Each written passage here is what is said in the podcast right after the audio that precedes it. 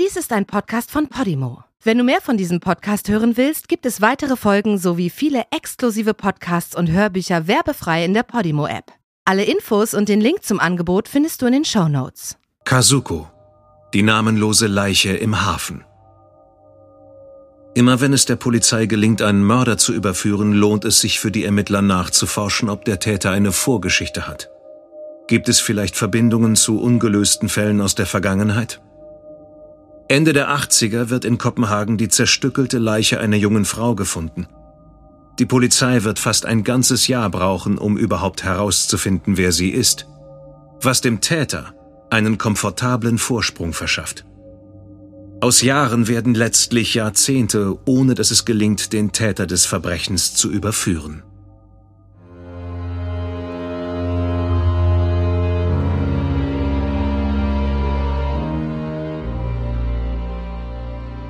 Du hörst Morden im Norden. Eine Podcast-Serie über einige der aufsehenerregendsten Mordfälle Skandinaviens. Unsere Schilderung dieser Fälle basiert auf Quellen, die öffentlich zugänglich sind, wie zum Beispiel Interviews, Pressemeldungen und Gerichtsakten. Teilweise wurden hierbei Details zur dramaturgischen Verknappung ausgelassen, wenn diese als nicht relevant angesehen wurden. Wir machen darauf aufmerksam, dass unsere Podcast-Serie teilweise Darstellungen von Gewalt beinhaltet, die von einigen als verstörend empfunden werden können. Was du hier zu hören bekommst, ist eine wahre Geschichte. Recherchiert und nacherzählt von Stine Angren und präsentiert von Barbara Gerolf Nyholm.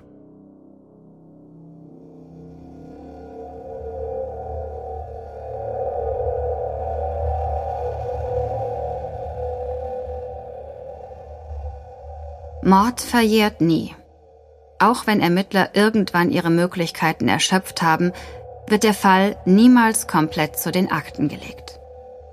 Es vergehen manchmal Jahrzehnte, bevor ein Täter, vielleicht in einem völlig anderen Fall, eine Spur hinterlässt, die der Polizei das fehlende Puzzleteil liefert, um einen alten Mordfall endlich zu lösen.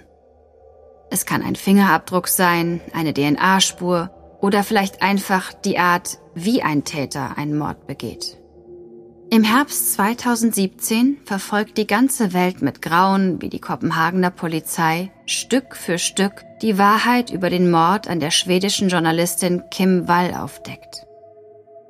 Der Täter, ein eigenwilliger Erfinder namens Peter Matzen, hat sich in Eigenregie ein U-Boot gebaut. Als Kim Wall ihn für ein Interview trifft, fährt sie mit ihm in seinem U-Boot raus und wird nie mehr zurückkehren. Matzen versucht, das Verbrechen zu verschleiern. Er zerstückelt die Leiche des Opfers und wirft die Körperteile von seinem selbstgebauten U-Boot ins Meer. Es ist ein Mordfall ohne Gleichen in Dänemark, stellt die Presse elektrisiert fest. Doch etwas mehr als 30 Jahre zuvor versuchte eine Mordkommission der Kopenhagener Polizei einen Fall zu lösen, der damit begann, dass ein Taxifahrer an einem Freitagmorgen, den 31. Oktober 1986, den Notruf wählte. Bei Islands Brügge im Kopenhagener Hafen trieb der abgetrennte Rumpf einer Frau. Die Polizei zieht zunächst ein Unglück oder Selbstmord in Betracht. Wenn ein Mensch, der ins Wasser springt oder fällt, einem der großen Schiffe bei der Durchfahrt durch den Hafen zu nahe kommt, ist es durchaus denkbar, dass eine Schiffsschraube den Körper so übel zurichten kann. So etwas ist schon vorgekommen. Doch schon am Tag darauf entdecken zwei Jugendliche in Christianshaun in einem anderen Winkel des Kopenhagener Hafens einen in eine schwarze Plastiktüte gehüllten Gegenstand. Es ist der nackte Oberkörper einer Frau. Der Kopf fehlt. Schnell stellen Rechtsmediziner fest, dass es sich wohl um den Torso eines Teenager-Mädchens handelt und die beiden Funde im Hafen miteinander in Verbindung stehen. Es ist offensichtlich, dass das Mädchen Opfer eines Gewaltverbrechens geworden ist. Die Leichenteile sind schließlich nicht einfach von selbst in einer Plastiktüte gelandet. Kriminalbeamte suchen nach Zeugen. Gleichzeitig geht man sämtliche Vermisstenfälle durch, in der Hoffnung, die Tote so zu identifizieren. Taucher durchsuchen den Hafen nach weiteren Leichenteilen. Schwedische Rechtsmediziner kommen nach Kopenhagen, um abzuklären, ob der Fall mit dem ungelösten Mord an Katrin da Costa zusammenhängen könnte. Einer 28-jährigen Prostituierten, deren zerstückelte Leiche zwei Jahre zuvor nördlich von Stockholm gefunden wurde. Es dauert nicht lange, bis ein Hundehalter an Islands Brügge ein Bein der Toten findet. Unweit der Stelle, an der der Taxifahrer vier Tage zuvor den Unterleib der Frau im Wasser entdeckt hatte. Die Polizei ist auf weitere Hinweise angewiesen, um die getötete Frau identifizieren zu können. Es gibt keine Spuren und keinen Tatort. Daher wird die Identität des Opfers essentiell für die weiteren Ermittlungen. Ihre Lebensumstände, Umgang, Lebenswandel und Gewohnheiten sind jetzt entscheidend für die Jagd nach ihrem Mörder. Als wenige Tage später erneut ein aufmerksamer Bürger etwas in einer schwarzen Plastiktüte im Hafenbecken entdeckt, hofft man auf einen Durchbruch in der Sache. Doch der neue Fund scheint ein Schlag ins Wasser zu sein. In der Plastiktüte wird lediglich ein totes Meerschweinchen gefunden. Ein Haustier, das ein Kind aus dem Viertel zur See bestattet hat. Aber als die Taucher die Fundstelle weiter absuchen, entdecken sie etwas Schwarzes unter sich im Wasser treiben. Am Grund des Hafenbeckens findet man schließlich den Kopf der Toten, umhüllt von ihren dichten, langen, schwarzen Haaren, die sich in der Strömung wiegen. Es vergehen wieder einige Tage, bis man nun auch das zweite Bein des Opfers im Wasser findet. Rechtsmediziner schätzen, dass die zerstückelte Leiche schon einige Wochen im Wasser gelegen haben muss, was ihre Arbeit natürlich erheblich erschwert. Trotzdem gelingt es ihnen, weitere Anhaltspunkte zu sammeln, die der Polizei bei einer späteren Identifizierung helfen können. Entgegen der ersten Einschätzung scheint die Frau etwas älter gewesen zu sein. Sie war eher schon Anfang 20, also doch kein Teenager mehr. Man nimmt an, dass sie erwürgt wurde. Drogen oder andere Giftstoffe können in ihrem Blut nicht nachgewiesen werden. Und außer den Spuren des eigentlichen Mordes gibt es keine weiteren Anzeichen von Gewalt. Die Spuren an der Leiche lassen darauf schließen, dass der Täter keine chirurgischen oder sonstige anatomische Kenntnisse hatte. Sie können außerdem ausschließen, dass es derselbe Täter war, der zwei Jahre zuvor die Frau in Stockholm getötet und zerstückelt hatte. Die Fingerabdrücke der Unbekannten erbringen nichts. Man hofft jedoch, dass ihr sehr auffälliges Gebiss, besonders die charakteristische Zahnstellung ihrer Schneidezähne, einen Hinweis auf die Identität der Frau liefern kann. Gerichtsodontologen erkennen Spuren von zahnärztlichen Behandlungen. Irgendwo muss es also eine Zahnarztakte und Röntgenaufnahmen geben. Eine Anfrage wird an sämtliche dänische Zahnärzte verschickt, jedoch ohne Resultat. Die tote Frau verbleibt namenlos und ihr Mörder weiterhin unbekannt. Ein halbes Jahr früher, im Mai 1986, verabschiedet sich Kazuko Toyonaga von ihrer Familie in einem Vorort von Tokio. Sie nimmt den Bus zum Flughafen Narita und fliegt zusammen mit fünf weiteren jungen Frauen von Japan ins damalige Westdeutschland. Die Frauen wollen den Sommer in Freiburg verbringen, um dort an einer medizinischen Versuchsreihe für die Entwicklung einer Antibabypille eines japanischen Pharmakonzerns teilzunehmen. In Japan ist die Pille als Verhütungsmittel noch nicht erlaubt. Deshalb müssen japanische Firmen die an der Entwicklung einer Antibabypille arbeiten, ihre Tests in anderen Ländern durchführen. Für Kazuko bietet der gut bezahlte Medikamententest eine Möglichkeit, rauszukommen und etwas von der Welt zu sehen. Die Tests in Freiburg sollen vier Monate dauern. Danach will Kazuko auf eigene Faust Europa erkunden. Sie hat ihrer Familie nichts von den Tests in Deutschland erzählt. Ihre Eltern sind nicht wohlhabend, aber sie haben Geld zur Seite gelegt, um ihrer Tochter den Traum vom Reisen zu ermöglichen. Kazuko ist 22 Jahre alt. Eine fleißige, etwas stille junge Frau mit einem zwei Jahre älteren Freund. Seit drei Jahren sind sie schon ein Paar und ihr Plan ist es, bald zu heiraten. Ihr Freund weiß als einziger Bescheid, dass Kazuko während ihres Aufenthalts in Deutschland als Versuchskaninchen bei einem Medikamententest teilnimmt. Er ist alles andere als begeistert, aber er kennt sie gut genug, um zu wissen, dass wenn Kazuko sich etwas in den Kopf setzt, sie es auch macht. Der Sommer steht vor der Tür, als die kleine Gruppe japanischer Frauen im Mai in Freiburg eintrifft. Kazuko interessiert sich sehr für die wissenschaftlichen Aspekte des Medikamententests. Sie beschäftigt sich sogar eingehend mit der chemischen Wirkungsweise des erforschten Präparats. Sie war nie besonders gesellig, eher introvertiert. Es gelang ihr im Laufe des Sommers daher nie wirklich, eine Beziehung zu den anderen in der Versuchsgruppe aufzubauen. Kazuko bleibt meistens für sich. Sie genießt Freiburgs schöne Umgebung, spaziert durch die hügelige Landschaft mit ihren dichten Wäldern und den weiten Flusstälern direkt an der Grenze zu Frankreich. Sie schreibt viele Briefe an ihre Familie und an ihren Freund zu Hause in Japan. Gelegentlich überkommt sie Heimweh. Und dass sie im Verlauf der Testperiode auch noch krank wird, macht es nicht besser. Die Ärzte nehmen acht bis zehnmal am Tag Blut ab, schreibt sie an ihren Freund. Manchmal lassen sie die Spritzen einfach über längere Zeit stecken. Irgendwann wurde mir so schlecht, dass ich Fieber bekam, und sie konnten nicht herausfinden, was los war. Als es mir so schlecht ging, dachte ich mehrmals, dass ich am liebsten einfach nach Hause nach Japan möchte. Kazukos Freund macht sich Sorgen. Er war von Anfang an nicht glücklich, dass sie sich für Versuche mit einer Pille zur Verfügung stellt, die in Japan nicht mal erlaubt ist. Dass sie jetzt am anderen Ende der Welt krank wird, macht es für ihn nur noch schlimmer. Umso größer ist die Freude, als er im August die Möglichkeit bekommt, nach Freiburg zu reisen und Kazuko zu besuchen. Sie haben sich drei Monate nicht gesehen, aber ihre Liebe und der Wunsch zu heiraten sind so stark wie eh und je. Kazukos Freund ist erleichtert, dass der Medikamententest bald vorbei ist und es ihr offensichtlich wieder besser geht. Doch sie ist nach wie vor fest entschlossen, sich nach Ende des Tests Mitte September noch viel von Europa anzuschauen.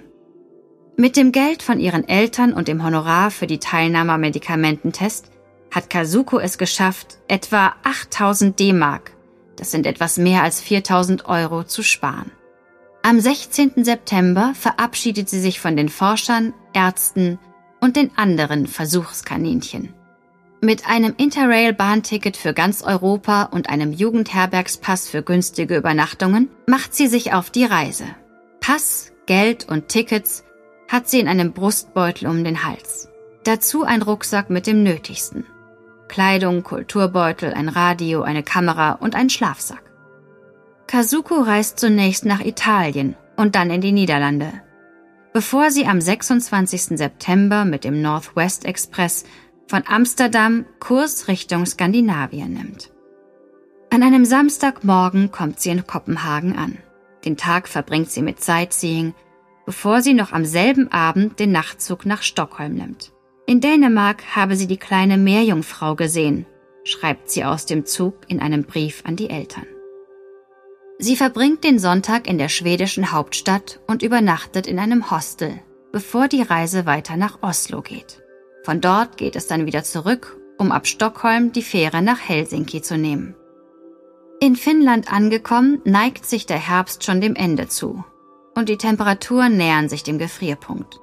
Doch Kazuko hat sich eine Nerzjacke für fast 1800 D-Mark, also knapp 900 Euro gekauft und setzt sich auf eine Parkbank, um ihrem Liebsten einen Brief zu schreiben. Bin mit der Svea Line in Helsinki angekommen. War gerade auf einem Markt und habe ein paar Dinge gekauft, schreibt sie. Es ist Samstag, der 4. Oktober 1986. Kazuko ist jetzt drei Wochen kreuz und quer durch Europa gereist und sie berichtet begeistert von ihren Plänen, wie die Reise weitergehen soll. Es wird der letzte Brief sein, den Kazukos Freund von ihr bekommen wird. Für die ansonsten sehr friedlichen skandinavischen Hauptstädte, die Kazuko auf ihrer Reise in diesem Herbst besucht hat, war 1986 ein Jahr mit ungewöhnlich viel Gewalt. Schweden war noch tief erschüttert vom Mord am Staatsminister Olof Palme, der im Februar des Jahres auf offener Straße in Stockholm erschossen worden war. In Kopenhagen glich das Gebiet um die Ryesgale im Viertel Nörebro einem Schlachtfeld, während Kazuko die Stadt besuchte. Im Laufe des Septembers hatten heftige Straßenkämpfe in Verbindung mit der Belagerung eines besetzten Hauses durch die Polizei zu einem regelrechten Ausnahmezustand geführt. Das dritte Jahr in Folge erlebte Dänemark einen Winter mit tiefen Frosttemperaturen und kurz vor der Weihnachtszeit näherte sich die Hoffnung der Kopenhagener Polizei, Fortschritte im Fall, um die zerstückelte Frau aus dem Hafen zu machen, auch dem Nullpunkt. Die Polizei hatte die Bevölkerung um Mithilfe gebeten. Wer hat die etwa 20 bis 30-jährige, zierliche kleine Frau mit langem schwarzen Haar und asiatischen Zügen gesehen oder getroffen? Die Ermittler erhalten nur wenige Hinweise und nichts davon bringt sie einem Namen näher. Anderthalb Monate nach dem Fund der Leichenteile stecken die Ermittlungen der Polizei in einer Sackgasse. Zahnärzte im ganzen Land werden erneut gebeten, ihre Akten in Hinsicht auf das auffällige Gebiss der Unbekannten zu durchsuchen. Via Interpol wird die Personenbeschreibung der Frau an Polizeibehörden in Europa und dem Rest der Welt übermittelt. Es hilft nichts. 1986 wird zu 1987. Und Mitte Februar steht die Polizei in Kopenhagen plötzlich mit einem weiteren brutalen Mord an einer Frau da. Die 73-jährige Seniorin Edith Andrup wird tot in ihrer Wohnung in Walbü aufgefunden. Der Versuch des Täters, die Wohnung nach der Tat in Brand zu setzen, scheitert. So gelingt es, als einzig brauchbare Spur Sohlenabdrücke eines beliebten Adidas-Schuhs in Herrengröße sicherzustellen. Die Schuhabdrücke werden die dänische Öffentlichkeit noch über Jahrzehnte beschäftigen und es vergehen fast 25 Jahre, bevor man den Täter überführen wird. Nicht nur für den Mord an Edith Andrup, sondern für eine ganze Reihe grober Vergewaltigungen und weiterer Tötungsdelikte. Er wird als der sogenannte Ammermann, benannt nach dem Kopenhagener Stadtteil Ammer, als eine der wenigen Serienmörder in der dänischen Kriminalgeschichte eingehen. 2010 wird er festgenommen und im Dezember 2011 zu lebenslanger Haft verurteilt. Doch auch dieser Mord bringt keine neuen Hinweise für den ungelösten Fall der unbekannten Frauenleiche aus dem Hafen. Im Winter 1987 beginnt Familie Toyonaga daheim in Tokio sich langsam ernsthaft Sorgen zu machen. Kazukos Geburtstag, der 15. Januar, vergeht, ohne dass die Familie mit ihr Kontakt aufnehmen kann, um zu gratulieren. Weder Kazukos Eltern noch ihr Freund haben von ihr seit dem letzten Brief, den sie Anfang Oktober von einer Parkbank in Helsinki geschrieben hatte, etwas gehört. Lange versuchen sie ihre Sorgen damit zu zerstreuen, dass Kazuko sicherlich von ihrem europäischen Abenteuer so angetan ist, dass sie einfach nicht dazu kommt, sich bei ihnen zu melden. Und in einer Zeit vor Internet und Mobiltelefonie gibt es zunächst auch nicht viel anderes zu tun, als zu warten. Im März beginnt in Japan die Kirschblütenzeit und die Toyonagas müssen auch dieses Fest ohne ein Lebenszeichen von ihrer ältesten Tochter feiern. Kazukos Eltern haben inzwischen bei der Polizei eine Vermisstenanzeige gestellt. Ihr Freund versucht auf eigene Faust nach ihr zu suchen. Anhand der vielen Briefe kann er einen Großteil ihrer Reiseroute nach ihrer Abreise aus Freiburg rekonstruieren. Er schreibt an Jugendherbergen und Hostels in den Städten, die sie besucht hatte, und fragt nach, ob irgendwer sie dort gesehen hat. Er bekommt viele Antworten zurück, doch sie lauten immer gleich. Nein, niemand kann sich an die kleine, stille Japanerin erinnern, die allein nur mit ihrem Rucksack unterwegs ist. Als der Mai kommt, ist schon ein Jahr vergangen, seitdem Kazuko das Flugzeug in Richtung Westdeutschland bestiegen hatte. Und noch immer gibt es kein Lebenszeichen. Die japanische Polizei beginnt langsam, die Details zur vermissten Kazuko an die Behörden in Europa weiterzuleiten und im Juni erreichen die Informationen zu dem Fall die dänische Polizei. Schnell bemerkt man die Ähnlichkeiten zwischen der vermissten Kazuko Toyonaga aus Japan und dem noch namenlosen Mordopfer aus dem Hafen. Umgehend werden Fingerabdrücke der Toten nach Tokio geschickt, während die japanischen Kollegen ihre Protokolle von der Befragung von Kasukos Familie nach Dänemark übermitteln. Endlich ergeben sich nun neue Ermittlungsansätze für den Fall, der jetzt über ein halbes Jahr auf Eis lag. Kasukos Briefe machen es möglich, ihren Weg in Europa nachzuzeichnen.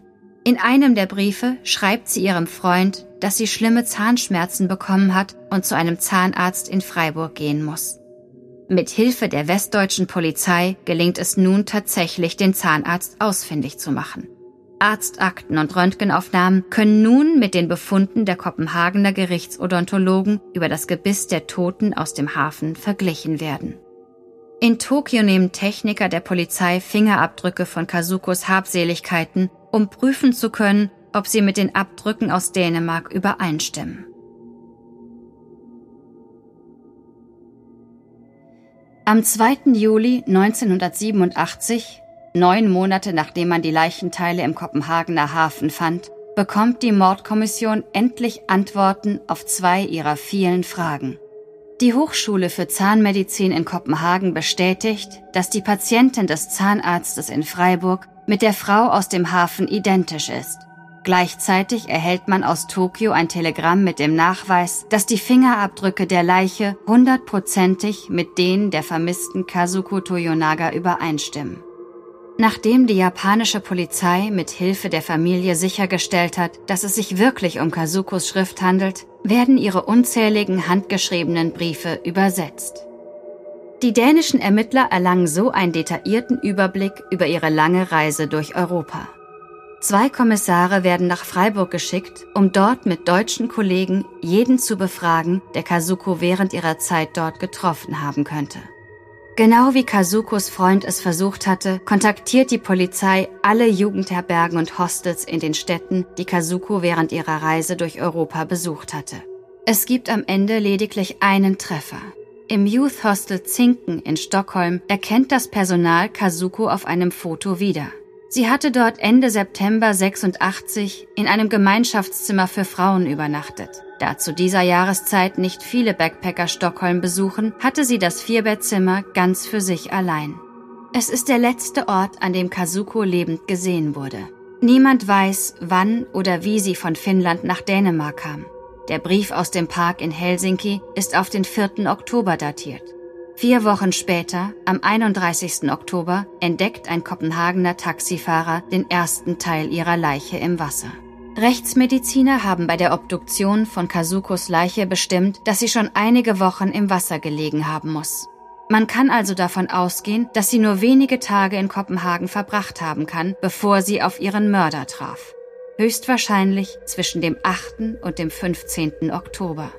Kazuko Toyonaga wurde in keiner Jugendherberge oder einer anderen günstigen Übernachtungsmöglichkeit in und um Kopenhagen beim Einchecken registriert. Man weiß aus Beschreibungen der Familie und von Menschen, die Kazuko in Freiburg kannten, dass sie eher eine schüchterne und zurückhaltende Person war. Daher erscheint es sehr unwahrscheinlich, dass sie ohne weiteres jemanden kennengelernt und bei einem Fremden übernachtet haben könnte. Es ist durchaus möglich, dass der Täter sie unmittelbar nach ihrer Ankunft in Kopenhagen getroffen und getötet hat. Aber solange kein Tatort feststeht, kann es auch nicht ausgeschlossen werden, dass das Verbrechen an einem anderen Ort geschehen ist und der Täter die Leiche später in Kopenhagen abgelegt hat, um Spuren zu verwischen. Doch so oder so, irgendjemand muss Kazuko gesehen haben, ist sich die Polizei sicher. Sie wendet sich abermals an die Öffentlichkeit. Es war außerhalb der Touristensaison. Eine kleine japanische Frau muss jemandem da aufgefallen sein glaubt Kommissar Wolmar Petersen, der Leiter der Abteilung für Gewaltverbrechen bei der Kopenhagener Polizei. Er ist optimistisch, dass mit den vielen neuen Informationen in dem Fall noch Hoffnung besteht, das Verbrechen auch nach mehr als einem Jahr aufzuklären. Eine weiterhin offene Frage ist der Verbleib der Gegenstände, die Kazuko bei sich trug. Sie war nackt, als sie im Hafen gefunden wurde. Wo sind also ihr bordeaux-roter Rucksack, ihr Pass oder Geldbeutel oder die Nerzjacke, die sie auf ihrer Reise gekauft hatte? Besonders interessieren sich die Ermittler für ihre rote Kamera. Diese ist so ungewöhnlich, dass sie leicht wiedererkannt werden kann. besonders da von diesem Modell, einer Konica Tomato Autodate, in ganz Dänemark nur 24 Exemplare verkauft wurden. Wo sind all diese Dinge abgeblieben? Wurden sie entsorgt, gefunden, gestohlen oder weiterverkauft? Die Polizei sucht besonders nach Zeugen, die Kazukos Hab und Gut gesehen, verkauft oder gekauft haben. Es wird ihnen sogar Straffreiheit versprochen, damit Diebe oder Hehler nichts zu befürchten haben, wenn sie der Polizei bei der Suche nach dem Mörder helfen.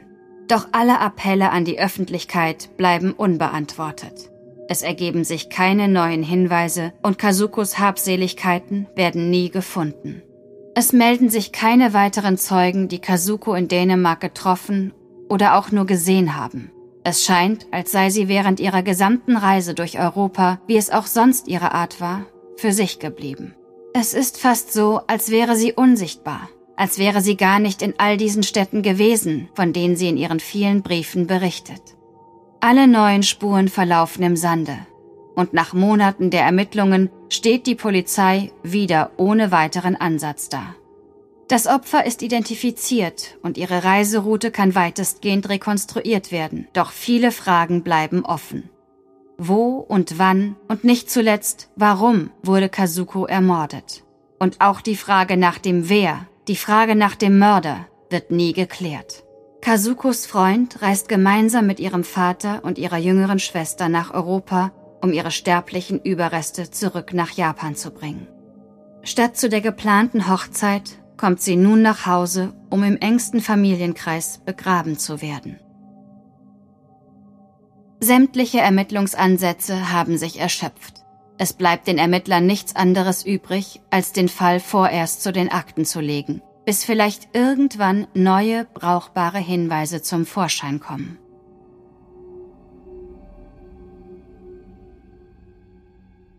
30 Jahre später, am 21. August 2017, findet ein Spaziergänger den Torso einer Frau an der Küste von Amaya. Die schwedische Journalistin Kim Wall wird zu diesem Zeitpunkt schon elf Tage vermisst. Sie verschwand, nachdem sie im Hafen von Kopenhagen ein selbstgebautes U-Boot bestieg und auf See hinausfuhr, um mit dem Kapitän und Erbauer Peter Matzen ein Interview zu führen. Kim Walls Freund schlägt umgehend Alarm, als sie nicht von der Fahrt zurückkehrt. Und der Verdacht fällt schnell auf den exzentrischen Kapitän des U-Boots. Obwohl er leugnet, Kim Wall getötet zu haben, sitzt er längst in Untersuchungshaft, als der Torso der jungen Frau gefunden wird. Gerichtsmediziner können den gefundenen Torso schnell der vermissten Journalistin zuordnen und in den folgenden Monaten sucht die Polizei unter Mithilfe des Militärs und der schwedischen Kollegen die Bucht von Köhe systematisch ab. Unter regem Medieninteresse im In- und Ausland werden nach und nach alle Teile von Kim Walls zerstückelter Leiche im Meer gefunden. In einem von den unzähligen Pressebriefings zu dem Fall wird der Chef der Kopenhagener Mordkommission Jens Möller gefragt, ob der Verdächtige mit anderen, noch nicht geklärten Mordfällen in Verbindung stehen könnte. Natürlich schauen wir uns immer an, ob es noch alte, relevante Fälle gibt. Es gibt einen Fall von 1987, in dem der Torso einer japanischen Touristin im Kopenhagener Hafen gefunden wurde. Diesen Fall werden wir sicher noch mal näher in Augenschein nehmen lautet seine Antwort. Wie alle neuen Wendungen im bizarren Fall vom Mord im U-Boot geht auch diese Meldung um die ganze Welt und die Medien lassen den Spekulationen freien Lauf. Weniger als eine Woche später fragt ein japanisches Nachrichtenteam in einem Interview mit dem Polizeioberrat der Kopenhagener Polizei, ob es sein kann, dass Kazuko Toyonagas Mörder nun endlich gefasst ist. Doch die Polizei weist alle kursierenden Theorien zurück. Auch wenn zwei junge ausländische Frauen innerhalb von 30 Jahren auf ähnliche Weise ermordet, zerstückelt und bei Kopenhagen ins Wasser geworfen wurden, gibt es keinen Anhaltspunkt dafür, dass es zwischen den Fällen einen Zusammenhang gibt. Der Mörder von Kim Wall wäre 1986, als Kazuko Toyonaga getötet wurde, 15 Jahre alt gewesen. Er, Peter Matzen, wird 2018 zu lebenslanger Haft verurteilt. Der Mord an Kazuko jedoch bleibt bis heute ungeklärt.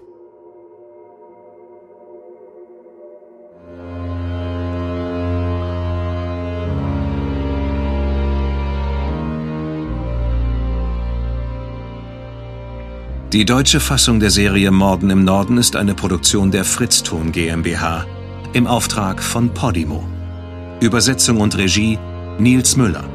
Gesprochen haben Marike Oeffinger und ich, Sascha Rotermund. Aufnahme und Nachbearbeitung Niklas Schiebstadt und Christopher Grob. Projektleiter und Redigat Lennart Bohn.